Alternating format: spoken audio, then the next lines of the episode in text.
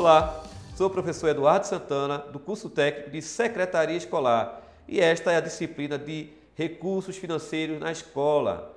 Vamos adentrar agora na nossa quarta competência, intitulada Planejar a aplicação e execução dos recursos financeiros.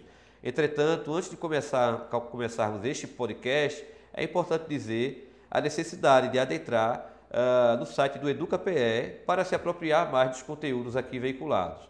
Bem, uh, esta competência irá discutir questões como entender os preceitos legais que regularizam o uso dos recursos destinados aos custeios né, dos recursos destinados às unidades de ensino. Iremos entender conceitos como legalidade, moralidade, impessoalidade e publicidade com relação ao uso dos recursos públicos. Conceitos como direitos financeiros, licitação e contratos, responsabilidade fiscal.